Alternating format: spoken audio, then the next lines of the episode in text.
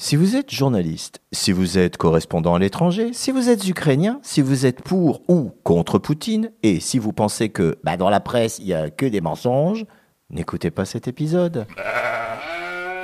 Alors ça y est, Poutine a attaqué l'Ukraine, qui l'eût cru Les spéculations qui allaient bon train ces dernières semaines ont enfin pris fin. Euh, Sam? Tiens, t'es encore là toi? Euh, bah, il faut bien que quelqu'un fasse ta régie, hein. Oui, bon, qu'est-ce qu'il y a? l'Ukraine, tout le monde s'attendait quand même à ce que Poutine il attaque, non? Oui, mais bon, c'est quand même un peu comme toutes les chroniques des guerres annoncées, jusqu'au premier coup de canon, bah, y a personne qui croit vraiment. Mhm. Ouais, c'est quand même le bon moment de se poser la question. Qui peut-on croire dans cette histoire? Évidemment, je vais un peu simplifier la situation et on va dire qu'il y a deux sons de cloche. Le premier son de cloche, qui nous vient plutôt de l'Ouest, nous dira que Poutine est un dictateur paranoïaque qui n'a jamais accepté l'existence d'une Ukraine démocratique. C'est vrai, le camarade Poutine n'a pas l'air très facile. C'est un ancien du KGB, qui d'ailleurs parle très bien allemand, ce qui sera important pour la suite. Il est arrivé au pouvoir en 99 alors que Boris Yeltsin avait démissionné. Il s'est fait élire démocratiquement au premier tour en l'an 2000. Et depuis, entre élections démocratiques, amendements, magouille avec Medvedev, il a réussi à rester au pouvoir. Bon, ce ne sera pas le premier ni le dernier qui, partant d'une élection démocratique, reste par la suite au pouvoir de façon moins démocratique. Il n'est pas considéré comme quelqu'un de vraiment empathique et il préfère taper sur le Mickey plutôt que d'utiliser les voies de la diplomatie. Voilà donc pour l'avis sur Poutine que l'on nous donne à l'Ouest. Vu de l'autre côté, naturellement, les sons de cloche sont complètement différents.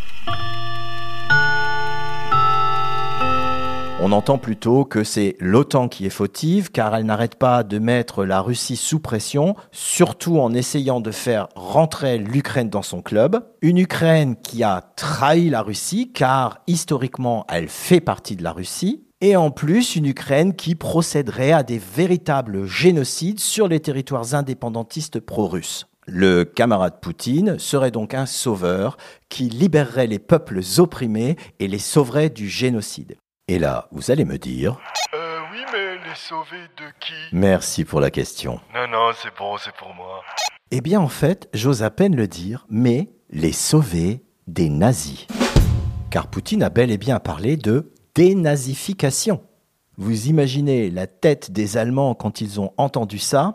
Et n'oublions pas que le maire de Kiev, Vitaly Klitschko, a une grosse carrière de boxeur en Allemagne et qu'il parle très bien allemand, tout comme Poutine. Et c'est donc maintenant le moment où je vous pose la question qui est aussi le titre de cet épisode, qui devons-nous croire? Évidemment, vous commencez à me connaître, j'adore poser des questions, j'adore réfléchir dans tous les sens et vous faire réfléchir, mais j'ai pas toujours les réponses. D'autant plus que je me pose une autre question, à savoir qui dans une telle situation serait légitimement apte à nous donner des réponses neutres et objectives? Et là, vous allez me dire Euh, la presse? Merci. Non, non, c'est bon, c'est moi, c'est moi. Eh oui, la presse, le quatrième pouvoir. Seulement voilà, avec l'avènement dans les années 80 des radios libres, et puis par la suite l'avènement de l'Internet, la presse en a pris plein la gueule et a, avouons-le, beaucoup de mal à se financer. Et quand on a du mal à se financer, qu'est-ce qu'on fait? On fait des économies. C'est la raison pour laquelle on remarque ces derniers temps qu'il y a très très peu de vrais correspondants à l'étranger comme il y en avait dans le passé. Je parle de journalistes qui sont salariés par des journaux, des télévisions ou des radios françaises, par exemple, et qui vivent à plein temps dans un pays étranger et travaillent pour le compte de médias français. Ces journalistes ont un très très gros avantage.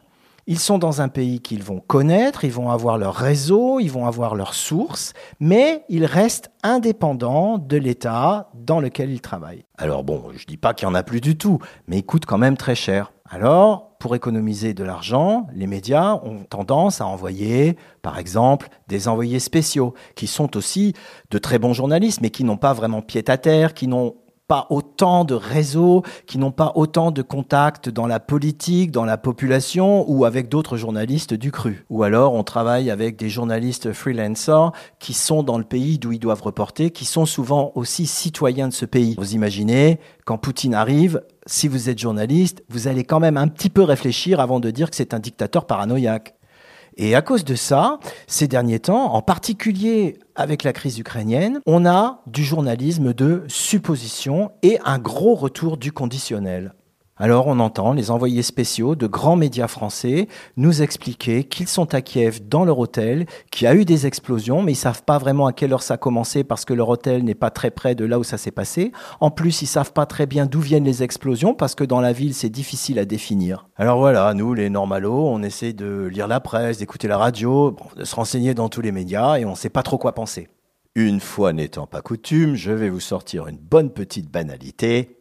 La vérité se trouve probablement quelque part entre les deux sons de cloche. L'important, c'est d'écouter les deux sons de cloche pour pouvoir se faire un avis, on va dire, le plus objectif possible.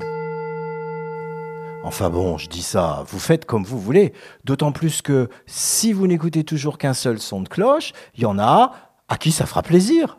Back to you, the people.